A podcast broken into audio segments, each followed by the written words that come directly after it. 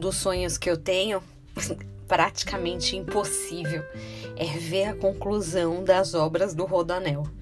Eu tenho a impressão que vai me ajudar a chegar mais rápido no trabalho, sem tanto trânsito. Então, sempre que eu passo pelas vias inacabadas, eu penso, ai, ah, podia ter homens trabalhando. E até quando tem, falo, será que vão concluir esse último pedacinho que falta?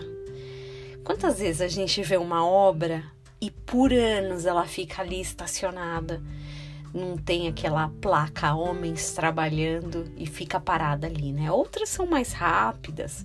Algumas construções você de repente passa num lugar, seis meses depois você nem reconhece. Mas algumas dessas que são realmente prioritárias ficam ali por anos. João 5, 17. Meu pai trabalha até agora e eu trabalho também. Se você quer ver homens trabalhando são esses. Deus trabalha por você. Jesus trabalha por você.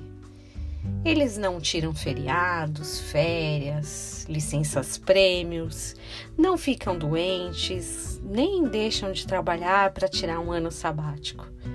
O Senhor trabalha, Jesus trabalha, e eles trabalham especialmente pelas nossas vidas.